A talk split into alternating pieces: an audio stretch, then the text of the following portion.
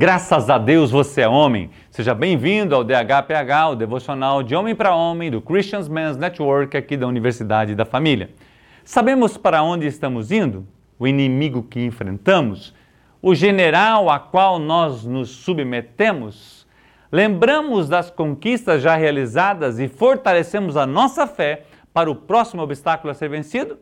Nosso tema de hoje é Homens ousados lutam pelo seu destino. Fica comigo.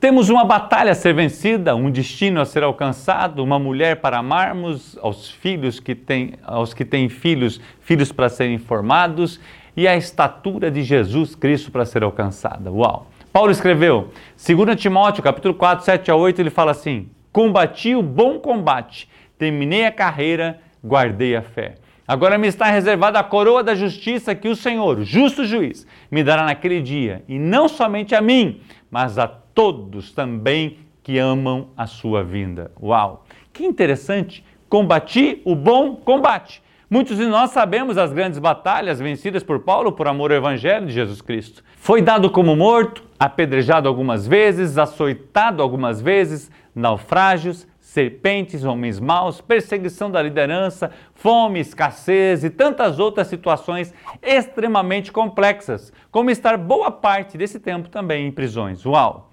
Então ele fala: combati o bom combate. Quando sabemos quem somos, quem Jesus é, o que o céu significa, a missão que temos, então conhecemos o nosso destino e assim estaremos dispostos a lutar o bom combate.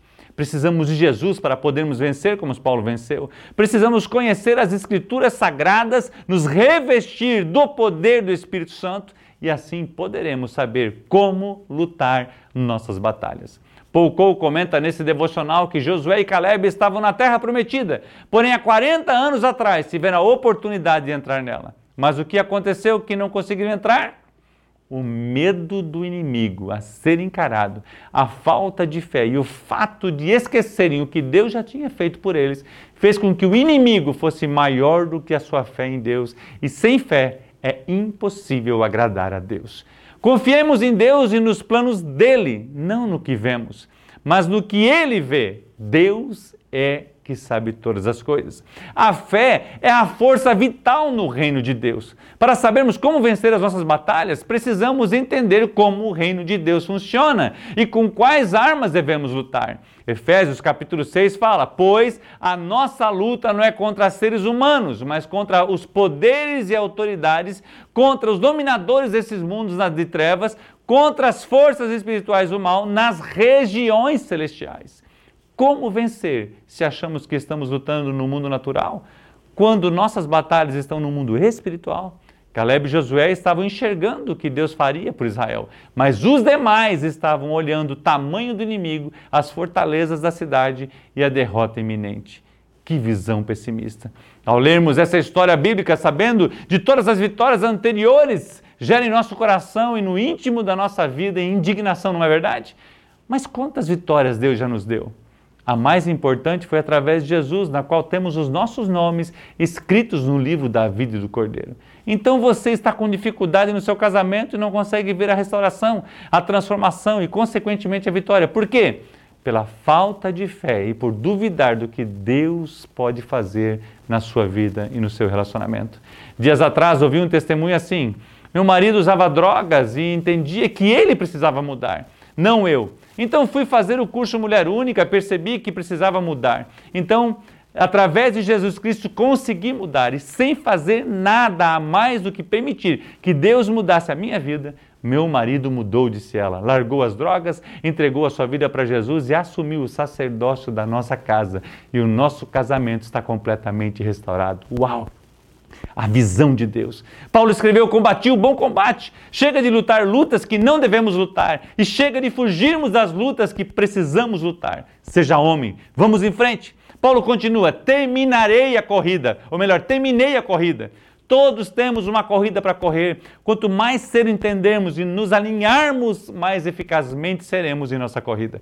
Permita a Deus dirigir você, fortalecer a sua fé. Não desista nunca da sua corrida. Pode ser seu objetivo profissional, ministerial, seu casamento, seus filhos, sua missão, enfim. Terminem o que você começa. Deixe um legado. Gere outros líderes para que quando você terminar a sua corrida, outros deem continuidade na missão maior que Jesus nos deu.